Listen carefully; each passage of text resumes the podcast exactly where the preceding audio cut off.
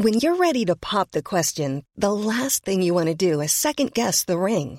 At Bluenile.com, you can design a one of a kind ring with the ease and convenience of shopping online. Choose your diamond and setting. When you find the one, you'll get it delivered right to your door. Go to Bluenile.com and use promo code LISTEN to get $50 off your purchase of $500 or more. That's code LISTEN at Bluenile.com for $50 off your purchase. Bluenile.com code LISTEN.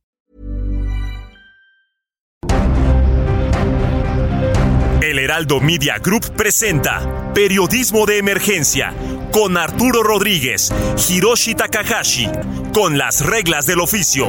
Comenzamos.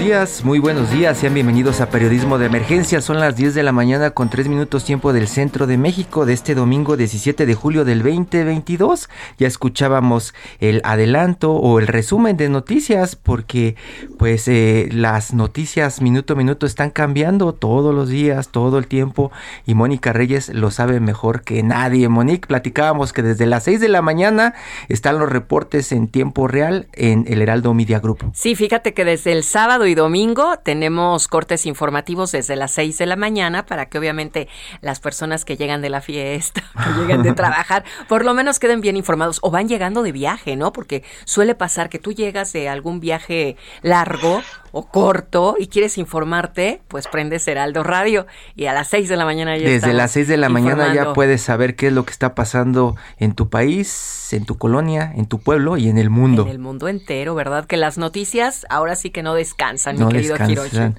Sí, y, y saludamos con muchísimo gusto a Arturo Rodríguez. Arturo, buenos días. Buenos días, Hirochi. Buenos días, Mónica. Siempre, pues un gusto. Hola. Ya estuviste actualizándote. Que conectar. Sí, estuviste actualizante ya con, con, Monique con todos los adelantos que está dando y una de las características que platicamos eh, que en este espacio por lo general la agenda de los medios de comunicación los fines de semana se van con noticias rojas, con la noticia policíaca. Prácticamente no sé si ha dado cuenta usted eh, que prende las noticias en la mañana y está escuchando de choques, muertos, una motocicleta, eh, una obra, un socavón, violencia. es prácticamente prácticamente lo que domina la agenda los fines de semana de casi todos los medios de información, pero pues acá tiene una ventana hacia la información más completa, no solamente la información de pues la colonia o lo que pasó en el municipio con los violentos, con los borrachos, ¿no? Eh, acá puede tener información que pues le va a complementar más eh, su agenda para tomar decisiones. ¿Sí o no, Mónica? Mm, perfectamente de acuerdo, Hiroshi. Exactamente así, antes de entrar al programa, platicábamos esas notas rojas que vemos en la tele y que de alguna manera, si tú le cambias al Heraldo Radio a través de línea, de la radio, de Alexa, Heraldo Radio, que siempre lo digo, pues ya encuentras otro tipo de información y de este programa podemos sacar un buen análisis de lo que ha acontecido durante la semana y lo que viene, ¿no? Y por eso he escuchado aquí en estos espacios del Heraldo eh, Media Group eh, todas las mañanas, los fines de semana, pues muchísimos breaking news que hemos ganado, ¿no? Hemos ganado en los últimos meses, años, porque pues prácticamente estos programas se hacen en vivo y estamos siguiendo las noticias eh, por todo el mundo, Monico. Claro, y un gran equipo, gran tecnología, y digo, pues estamos en el Heraldo Media Group, que bueno, pues está poniendo en el top de los medios de comunicación a nivel nacional. ¿Y te parece que escuchemos un poco del futuro, lo que pensamos que vamos a tener esta semana en la agenda? No hay que pensar en el pasado, pero sí hay que pensar en el futuro, claro que sí. Futuro próximo. Claro que sí.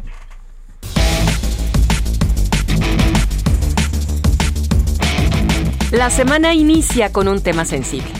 La entrega de resultados de la autopsia a Devani Escobar, la joven desaparecida y localizada muerta en Nuevo León, será día de casos de alto impacto, pues habrá audiencia para Verónica Razo, la mujer que acusa tortura de la Policía Federal en 2011 para inculparla de secuestro. Once años después, este lunes Razo podría quedar en libertad. El martes habrá audiencia nuevamente sobre la línea 12. Se espera que un juez determine si procesa o no a ocho exfuncionarios imputados por homicidio culposo y lesiones.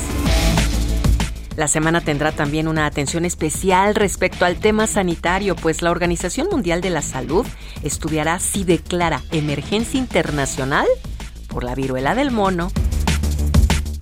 Y por supuesto, será una semana cargada de datos en materia económica internacional, un aspecto dentro de los muchos al que nos referiremos ampliamente hoy, aquí en donde estamos en Periodismo de Emergencia.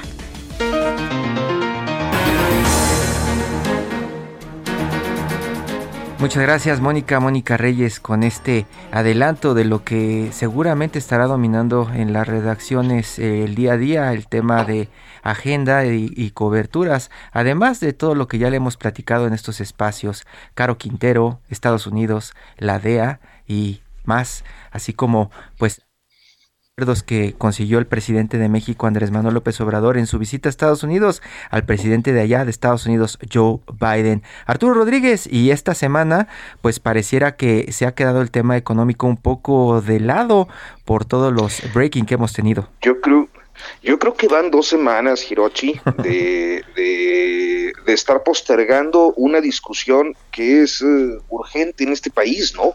Eh, porque recordarás, ¿qué fue? Siempre hay algún modo de, de sortear los debates.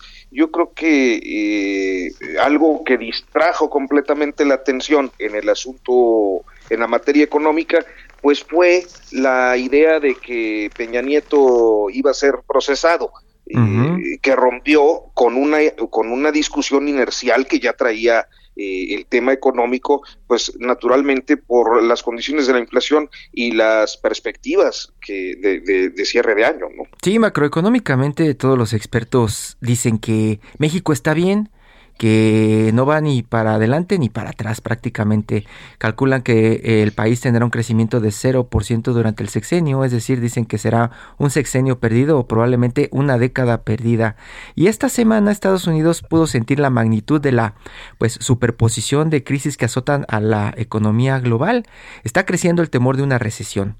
Está eh, creciendo la pérdida de empleos, la falta de alimentos y también todos los días tenemos noticias del derrumbe del mercado de capitales. Por eso también, Arturo, buscamos a Roberto Aguilar, nuestro amigo Roberto Aguilar, el editor en jefe de la revista Forbes en español, para que nos cuente un poco de las señales que se han visto esta semana, además eh, eh, del dólar y del desempleo y de las tasas en México y de la inflación, pues estamos viendo cómo el euro se está desplomando y está alcanzando niveles no vistos en más de 20 años. Es decir, eh, dicen en algunos lugares que será más barato comprar un euro que un dólar, al menos acá en México. Roberto, buenos días.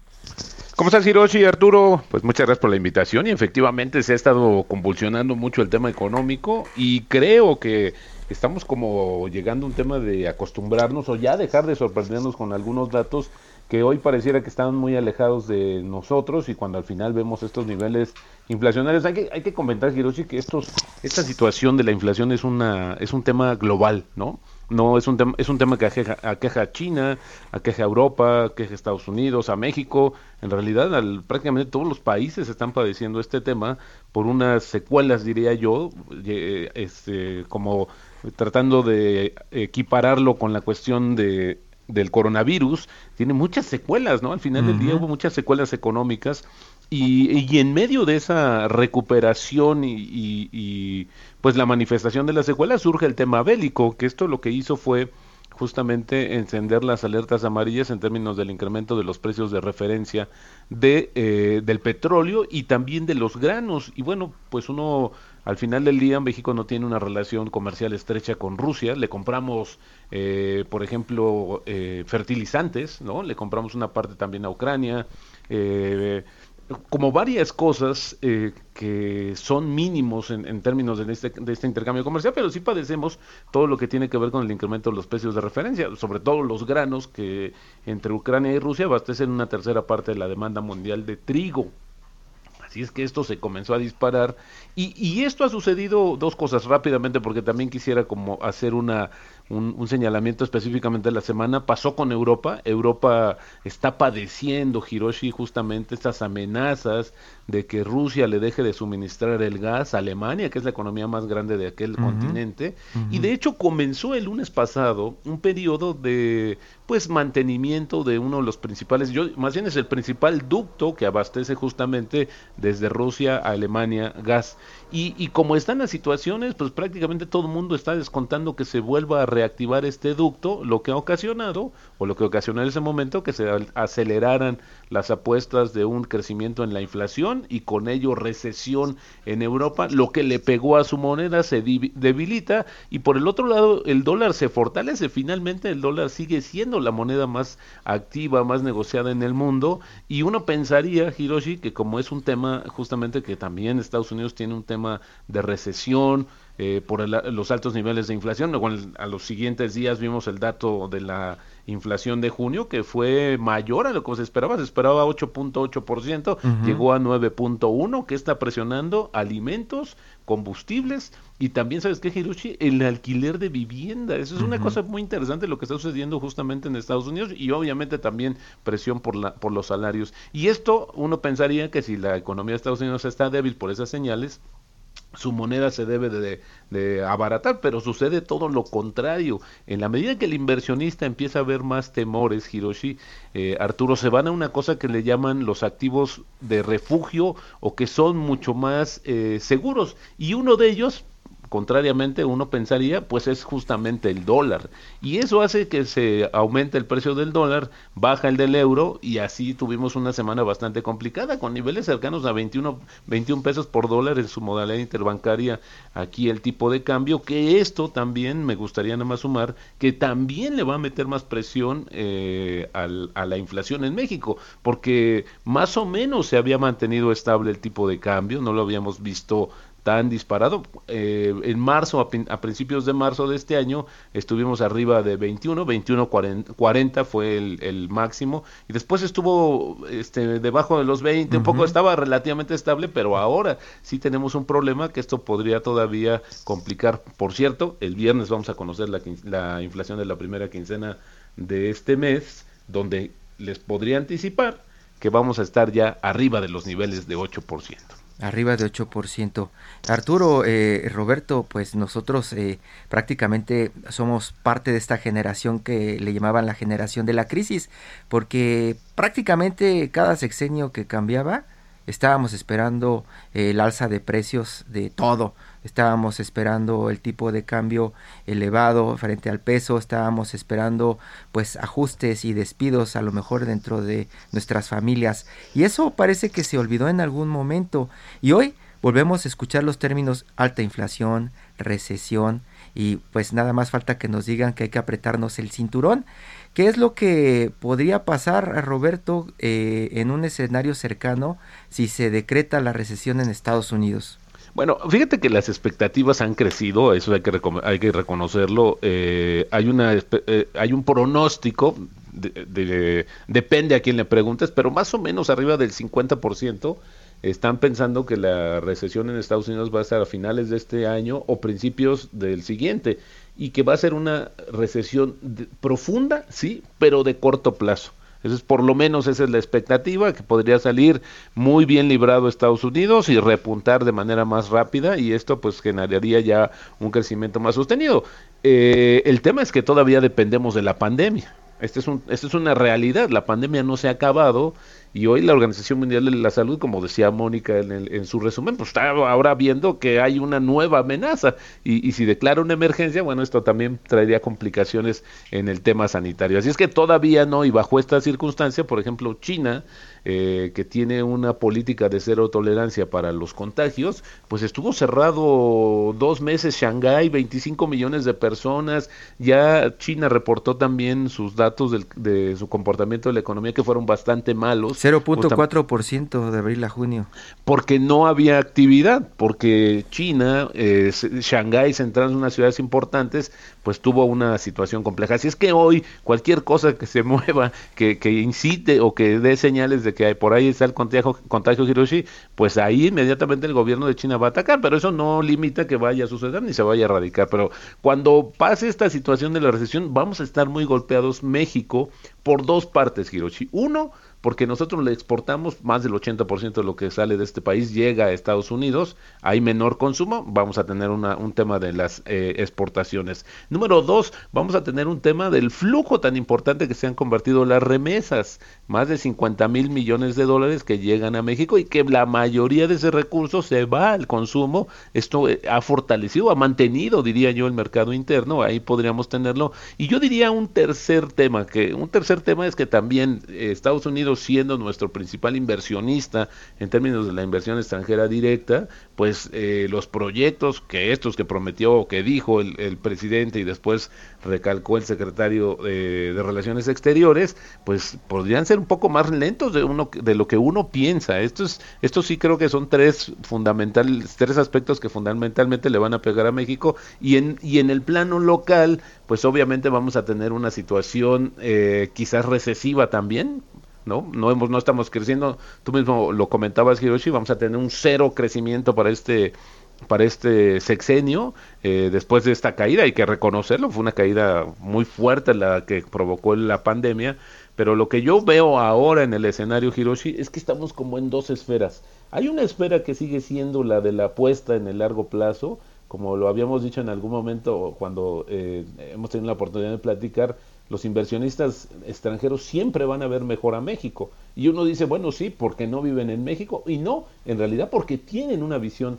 de largo plazo. Así es que México sí debe verse fortalecido y favorecido por una serie de inversiones estratégicas que se están haciendo para este famoso concepto del nearshoring, de, es decir, de acercar más las cadenas productivas geográficamente a Estados Unidos. Esas Hiroshi, hay muchos parques industriales que están esperando eh, comenzar a construirse y hoy, hoy no lo han hecho por el tema de la disposición de energía eléctrica. Pues esa es otra parte de otra historia.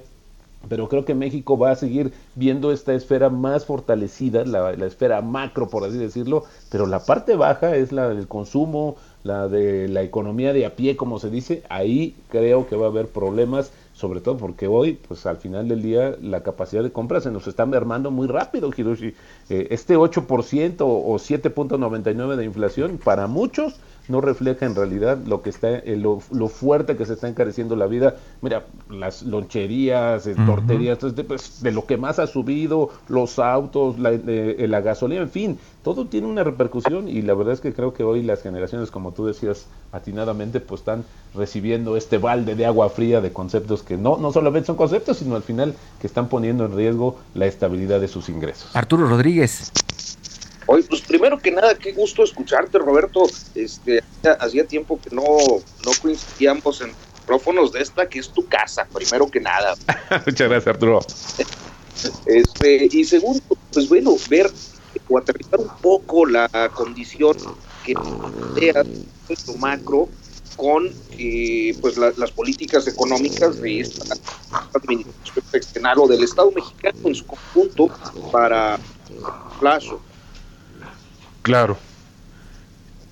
¿Cómo, cómo, cómo ves pues eh, la actuación del gobierno? Ah, bueno, mira, yo creo que uno, yo creo que eh, es, sería injusto no reconocer que este gobierno se ha caracterizado por una situación de estabilidad. Hoy el activo más importante que tiene la economía mexicana es la estabilidad ya hemos estos episodios tan complicados y tan dolorosos en todos los sentidos que habíamos pasado sexenio tras sexenio, se acordarán, bueno, seguramente cada año esperábamos también los aumentos, etcétera. Se ha ido eh, este, este tema de las cuentas nacionales se ha ido estabilizando. hoy la deuda externa del país que sí ha crecido por el tema de los intereses no representa un riesgo tenemos un, una reservas internacionales récord, es decir, esta parte macro ha mantenido una estabilidad, por eso le reconocen las calificadoras. Esto creo que es el activo más importante. Ahora, que el gobierno no haya buscado una estrategia más eh, eficiente o directa para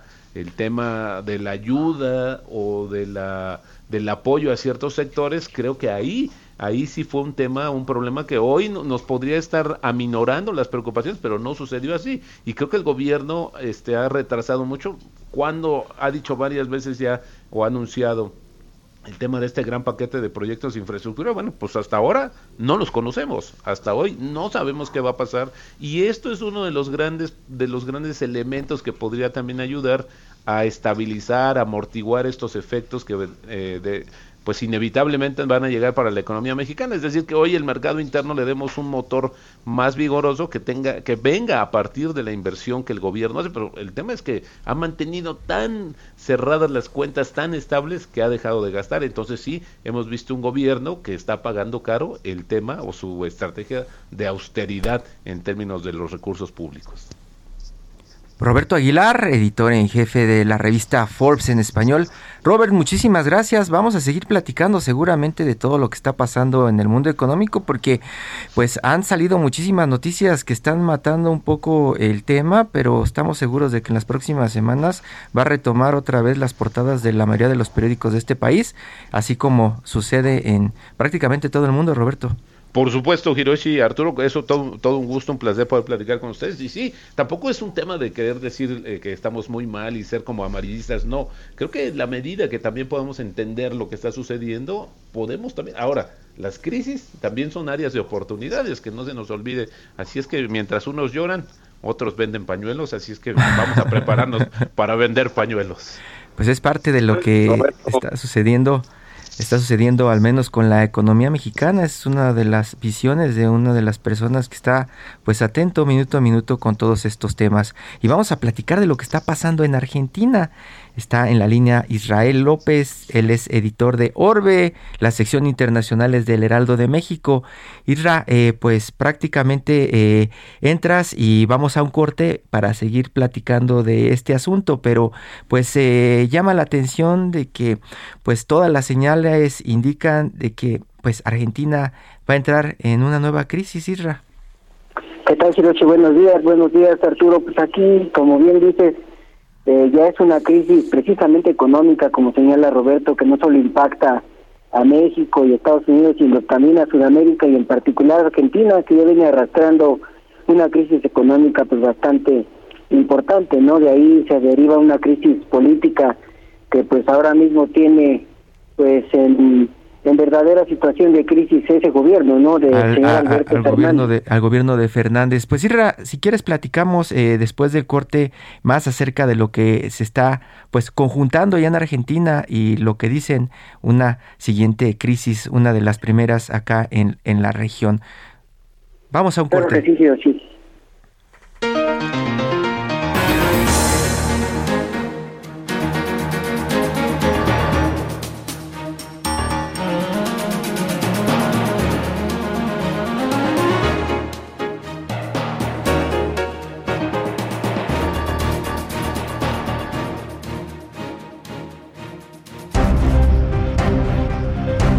En un momento continuamos en Periodismo de Emergencia por el Heraldo Radio.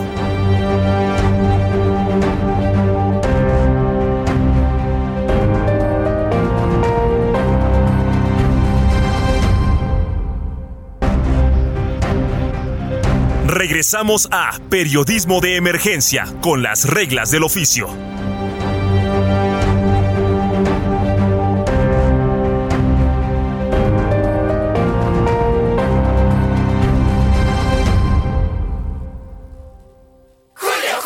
Llegó una oferta muy fresca. Aprovecha que la carne de res para asar está a 154.90 el kilo. Sí, a solo 154.90. Y el plátano a 18.80 el kilo. Sí, a solo 18.80. Con Julio lo regalado te llega. Solo en Soriana. A julio 18. Aplican restricciones. Válido en Hiper y Super.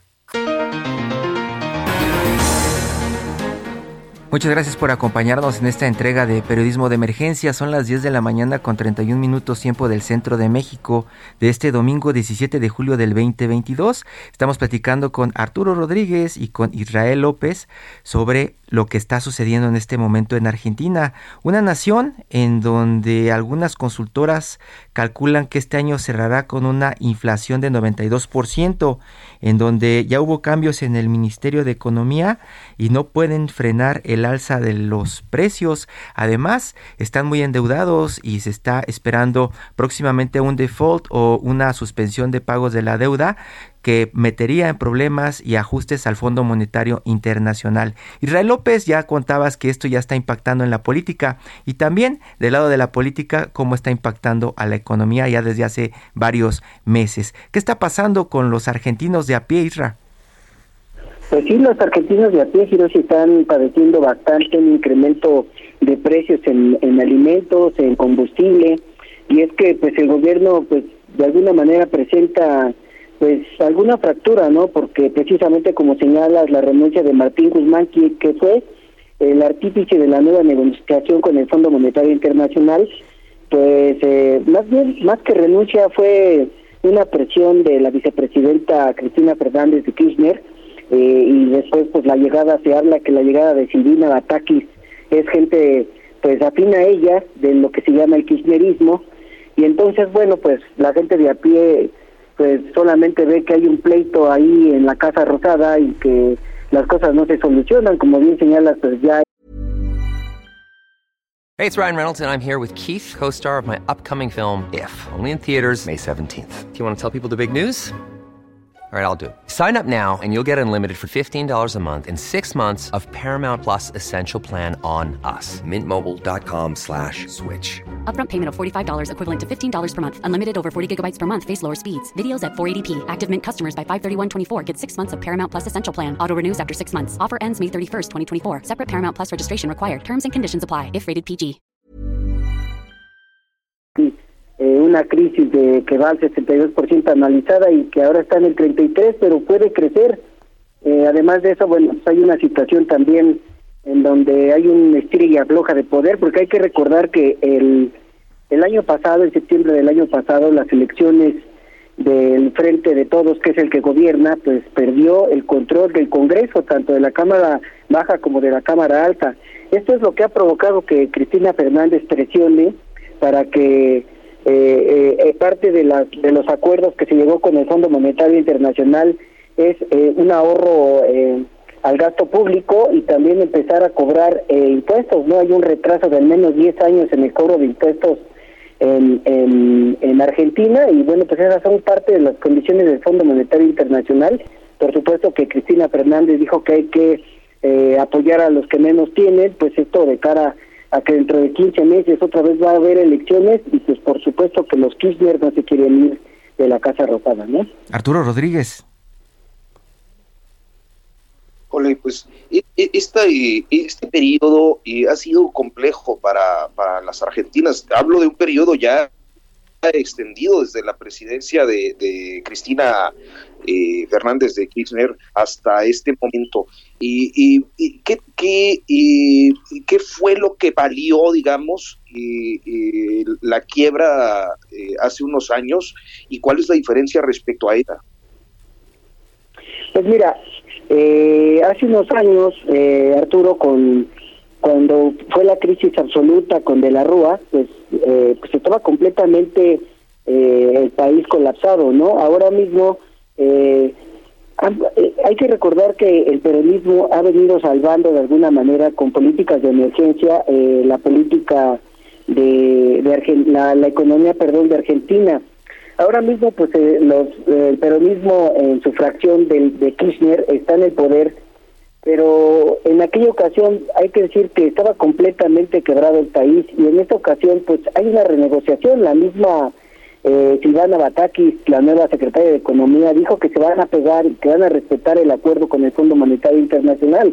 También hay que señalar que en esta ocasión pues Alberto Fernández sí asistió a la cumbre que se realizó en Los Ángeles y pues parece que alcanzó algunas negociaciones con el gobierno del presidente Joe Biden para que le, eh, abaste, le abasteza de, granos, ¿no? Que es como Estados Unidos no es que necesite granos, sino que pues está provisionando porque la crisis para sus aliados eh, pinta fuerte, ¿no? También en materia de gas, como ya señalaba Roberto hace un momento. Entonces parece que ahora mismo los especialistas en Argentina no ven que, por ejemplo, vaya a dimitir eh, Alberto Fernández, pero no lo ven, por ejemplo, en un segundo mandato, ¿no? Aunque él ya ha abierto su sus aspiraciones a que quiere eh, tener otro mandato, que en Argentina sí se pide solo dos y hay que quitarse. Por eso es que Cristina se fue eh, después de cumplir 12 años el kirchnerismo, ¿no? Ya no podía continuar, se fue de senadora y ahora pues Yo digo, yo digo que puso Alberto Fernández para que ella pudiera operar, pero pues lo que pasa es que según el hijo de Cristina Fernández, Máximo dice que eh, el presidente no sabe obedecer. Parte de este asunto, Israel eh, ha estado también eh, modificando los patrones de, conducta allá, allá en Argentina. Leemos información que nos llega desde allá de cómo eh, bolivianos, brasileños, como hasta colombianos y mexicanos aprovechan esta fuerte devaluación o, una moneda muy barata para hacer turismo, a diferencia de los argentinos que pues prácticamente no están llegando a los lugares de descanso que regularmente eh, visitan en estas vacaciones que están, que están viviendo Isra. ¿Cuáles son algunas de las estampas que puedes rescatar de la crisis que están viviendo hoy los argentinos con algunas de las escenas del pasado? Fíjate que, por ejemplo, eh, la semana pasada ya se vio una manifestación bastante importante, pero ahí tiene algo muy singular. Fue eh, casi, casi atacando a la vicepresidenta, ¿no? Acusándola de... Hay que recordar que ella tiene por ahí algunas acusaciones de lavado de dinero y de eh, este, evasión fiscal, de corrupción, inclusive se le atribuye que ayudó a Irán y a Hezbollah en su momento en el atentado a la mía, ¿no? Entonces, precisamente el día de mañana se cumplen 28 años de aquel atentado, donde 80 israelíes perdieron la vida, y pues son cosas que eh, viene arrastrando eh, la señora eh, Kirchner, y bueno, como bien señala, ¿no? También hay que señalar que pues solamente ves ahora migración por parte de los argentinos, pero para buscar nuevas oportunidades. Aquí en México es eh, muy frecuente que migren eh, la gente argentina para pues buscar nuevas nuevas formas de vida, ¿no? Y, sí, como dices, ¿no? En aquella ocasión, en los noventas, eh, mucha gente intentamos porque eh, muchos en México buscamos ir a Argentina para conocer y, por, por la devaluación de su moneda, ¿no? Precisamente ahora parece que se empieza a repetir la situación con aquellos cacerolazos y demás. Ya te digo, hace ocho días hubo una manifestación bastante importante pero bueno, pues hay que estar esperando para ver eh, si esto sigue creciendo, sobre todo eh, en el ámbito, eh, digamos, de la gente de a pie y en el campo, ¿no? Porque es lo que es la producción agrícola en Argentina es muy, muy importante, ¿no? Tanto en materia de granos como en cuanto a la producción de ganado.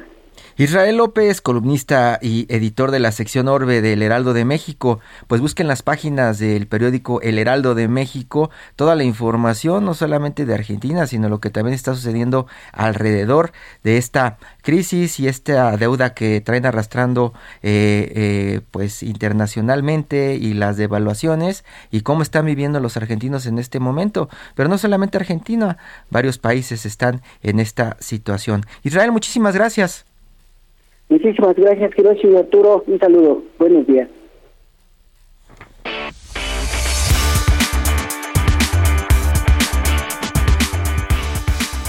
Arturo Rodríguez, llegamos a tu momento favorito de esta entrega. es que es, es, el momento en el que tenemos temas agradables. Solemos pues siempre en los espacios noticiosos tener temas muy complejos, duros, muchas veces.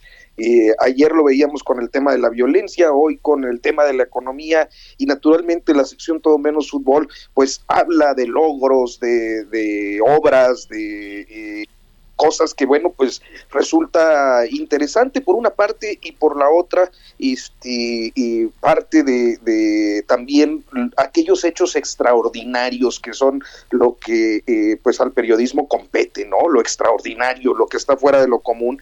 Y el día de hoy bueno tenemos un tema que eh, auténticamente me parece interesante.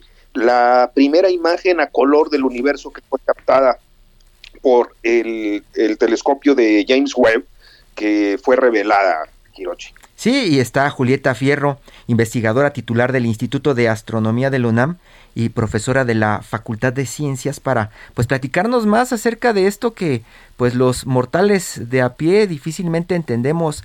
Vemos las fotos muy bonitas y pensamos hasta en cuadros por ahí este religiosos, pero pero pues no llegamos a entender la magnitud de esto que está arrojando el telescopio James Webb para el desarrollo de la ciencia y el pues la comprensión de nuestro universo, Arturo.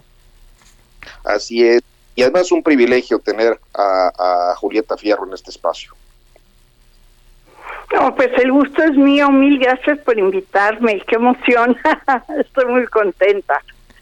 Pues efectivamente, lo que estamos viendo es el resultado de 30 años de planeación, 20 años de construcción, cinco meses de puesta en órbita y finalmente este telescopio que está más allá de la luna nos está mostrando las primeras imágenes.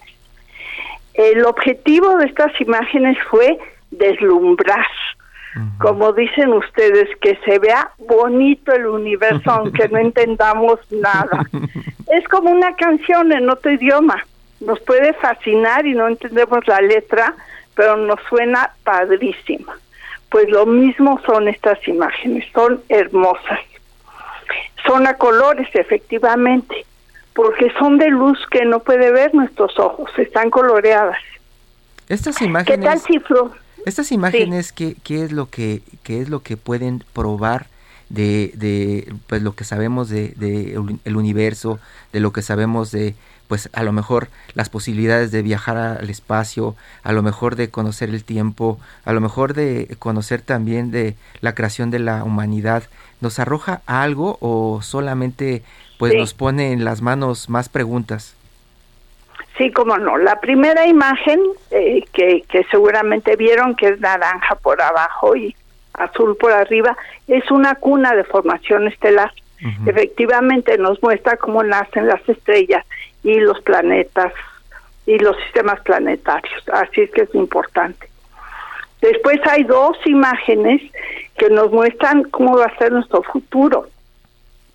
Hay una que es una estrellita rodeada como una especie de una dona de colores. Es esta una imagen de una estrella que fue como el Sol y ya está al final de su vida. Dentro de 4.500 millones de años el Sol se va a inflar va a desprenderse de su atmósfera, va a quedar el puro núcleo pelón rodeado de esta preciosísima envolvente de gas en expansión. Eso no habla de nuestro futuro. Así va a ser. 4.500 millones de años. Después hay otra imagen que también nos habla de nuestro futuro, que son cinco galaxias. Todas, cada una tiene 100 mil millones de estrellas. Son estas que tienen bracitos espirales y dos de esas galaxias, las que están en el centro de la imagen, se están fusionando para hacer una galaxia más grande. Pues eso también nos habla de nuestro futuro. Dentro de 5 mil millones de años, la galaxia de Andrómeda y la nuestra, la Vía Láctea, se van a fusionar para hacer una galaxia mucho más grande. Así es que eso les va a pasar a nuestras galaxias, se van a unir, se van a deformar y van a terminar integrándose las estrellas no van a chocar unas contra otras que están muy lejos, pero sí las nubes de gas van a formar nuevas estrellas. Esas nos hablan de nuestro futuro. Hay otra gráfica, que no es una imagen, pero es una gráfica muy importante, porque muestra cómo un planeta pasó delante de su estrella y se absorbió su atmósfera, la atmósfera del planeta, parte de la luz de la estrella, y esa luz que absorbió corresponde a las moléculas de agua que tiene este planeta, de neblina que tiene ese planeta. Así es que se descubrió agua en otro mundo. y bueno, pues si hay agua en la Tierra hay vida, así es que pues da cierta esperanza de que en otros mundos haya vida. Y finalmente la foto es quiero que hagan un ejercicio de imaginación. Imagínense que agarran un, alfiler y un bote de pintura y con eso tienen que pintar todo el estudio. Uy, dirían, vamos a tardar mucho. Bueno, pues el pedacito que vio esa foto es como si ustedes estiran su mano con un alfiler y esa puntita en un lugar donde se veía muy oscuro el cielo es esa imagen donde se ven miles de galaxias, cada una con 100 mil millones de estrellas. Pero lo más interesante es que se ven unos arquitos naranjas que están todos como alrededor del centro de esta imagen. Y eso es una lente gravitacional. Ya sé que suena tremendo, pero no es tan terrible. Vamos a suponer que ustedes ven mi nariz. Pues la luz de mi nariz viaja en todas direcciones, la puede ver alguien que esté del lado derecho, del izquierdo, arriba, abajo, delante. Pero vamos a suponer que yo pongo un hoyo negro delante de mi nariz. Pues toda la luz se doblaría al pasar cerca del hoyo negro y llegaría a la persona que está adelante de mí, nada más. Entonces se vería la luz de mi nariz amplificada. Eso es una lente gravitacional. Y estos arquitos son uno en particular de la galaxia más antigua que se ha estudiado.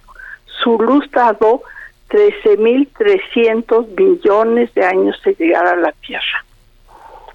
Como tarda tanto tiempo en llegar, la vemos como fue.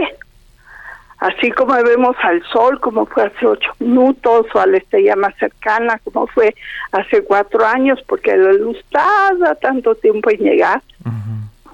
O las estrellas que ustedes ven en la noche, pues su luz tarda miles de años en llegar. Ninguna está donde la vemos, ninguna es como la vemos porque la luz tarda. Las galaxias las vemos como eran hace millones o cientos de millones o miles de millones de años en llegar. Es decir, el astrónomo siempre ve todo al pasado. Vamos a suponer que la luz de ustedes tardara en llegar. Entonces, si yo los veo medio cerca, pues los vería como son. Pero si su luz tardara 20 años en llegar, pues se vería unos chavales, ¿no? y si su luz tardara 150 años en llegar, pues vería sus tatarabuelos. Y si tardara 100 mil años en llegar, pues vería unos cavernícolas. Y así sucesivamente. Y lo mismo pasa con la astronomía. Vemos una galaxia cercana, pues vemos sus espirales muy bonitas. Pero si vemos una galaxia similar más lejos, pues la vemos como era antes y más lejos como era antes y como era antes y como era antes. Y por eso es tan importante ver a objetos de, diferentes distancias, porque podemos ver su evolución. Y por eso esta imagen es tan importante. ¿No los dice demasiadas bolas? No, no, este, creo que queda bien explicado el asunto del tiempo, pero pues sí, se generan muchísimas preguntas alrededor de, de eso, precisamente de esos miles de años. Pero Arturo, por favor. Pues de eso se pues trata la astronomía, de generar preguntas. Por eso la ciencia avanza, porque damos un pasito para adelante y decimos, hijos, no sabemos nada. Y luego descubrimos otra cosa y otra vez no sabemos nada. Y es un continuo sufrir por nuestra ignorancia. Yo estoy sufriendo en este momento. Ah, pues qué bien, quiere decir que eres una persona curiosa. y me vas a seguir invitando a tu programa. Oiga, Julieta, este siempre eh, a mí me llama mucho la atención esta parte que nos comentaba al principio del tiempo que duró eh, el proceso para llegar a estas imágenes, tantos años. ¿Qué, qué, proceso es eh, o cuáles son los procesos que hacen que se vuelva tan largo y tan complejo llegar a un resultado como este? Bueno, primero pensar dónde queremos avanzar. Queremos hacer otro telescopio, pero este va, va a ser infrarrojo. Ustedes me dirán, ¿por qué tanta complicación? A ver, si cierran sus ojos y frotan sus manos bien fuerte y acercan sus manos a su cara o a sus brazos, pues van a sentir el calorcito de las manos, ¿no? Aunque no los toquen. Ese es un tipo de radiación que no vemos, pero que podemos sentir. Pero hay cámaras que permiten ver esa radiación. Entonces ese telescopio se quería construir para ese tipo de radiación. Y ustedes me dirán, ¿para qué? Si tenemos los ojos para ver, ¿para qué necesitamos eso tan complicado, la radiación infrarroja? Y es que fíjense que nuestro universo se está dilatando, se está haciendo cada vez más y más y más y más grande. Así es que la luz de los objetos muy remotos como que se va estirando conforme pasa el tiempo. Y lo que era luz azul ahora se ve infrarroja, esta luz que sienten ustedes como calorcito y yo también, por supuesto. Así es que era la tecnología para construir cámaras, detectores, un telescopio para este tipo de luz y poderlo transformar en imágenes, que es lo que decían ustedes al principio del programa. ¿Cómo es posible que estas imágenes existan? Pues son falsas, es radiación infrarroja coloreada mm. Para que podamos ver lo que de otra manera no veríamos. Mm. Después, bueno, se consiguió el dinero, el señor Webb consiguió el dinero y por eso se llama así. Y después ya se hizo el diseño justo para ver estos objetos muy remotos pero se descubrieron exoplanetas, planetas fuera del sistema solar, miles. Y entonces pensaron los astrónomos, pues la radiación infrarroja, esta del calor, también sirve para descubrir señales de vida en otros mundos. Si hay metano, si hay CO2, si hay oxígeno, si hay agua, si hay compuestos azufrados y nitrogenados. Entonces se cambió el diseño no solo para observar los objetos más lejanos, sino los planetas extrasolares y descubrir trazas de vida. Y entonces empezó a construir, pero la tecnología mejoró. Como saben ustedes, la tecnología de hace 20 años ya no es la de ahora. Entonces hubo que cambiar el diseño. Y después este telescopio tenía que estar súper frío, pero fríísimo. Otra vez, si ustedes frotan sus manos y las acercan a su cara, pero están en Acapulquito, pues no sienten el calor de sus manos. Sin embargo, si están en la Antártida y frotan sus manos, ¡ay, qué rico ese calorcito, ¿no? Así es que para que este telescopio pudiera ver esa radiación que nosotros detectamos como calor, tenía que estar muy frío y por eso lleva esta sombrilla gigante para evitar que le dé la luz del sol. Y lleva refrigeradores, está a menos 260 grados ese telescopio. Y hacer esa tecnología fue bien complicado. Julieta Fierro, Además, eh, eh, y, sí. y, tenemos tenemos un minuto. Eh, ¿Cuál Con todo gusto. ¿Cuál es el descubrimiento que usted destaca de, de esto que se está presentando a la humanidad en los últimos días? Bueno, yo más que eso digo, qué bueno que cooperan los países para hacer grandes proyectos como este. Qué bueno que se vincula la ciencia con la industria. Y ojalá pronto veamos productos de innovación fruto de este enorme desarrollo tecnológico. Si cooperamos todos los astrónomos del mundo y generamos ideas podemos lograr entender el universo y, como tú dices, más preguntas, que de eso se trata la ciencia, de hacer preguntas. Julieta Fierro, investigadora titular del Instituto de Astronomía de la UNAM y profesora de la Facultad de Ciencias. Ojalá podamos platicar muy pronto para seguirle preguntando pues de ese planeta con agua y de pues las posibilidades que se abren con todos estos descubrimientos, más allá de las preguntas, un poco algunas de las respuestas aplicadas. Muchísimas gracias, muy buenos días. Gracias a ustedes, que la esté bien, también a su auditorio y gracias por su gran equipo. Adiós. Hasta pronto. Un privilegio estar pronto. Arturo Rodríguez, pues hemos llegado al final de Periodismo de Emergencia. Nos escuchamos la siguiente semana. Muchas gracias. Sábado. Gracias. Muy buenos días.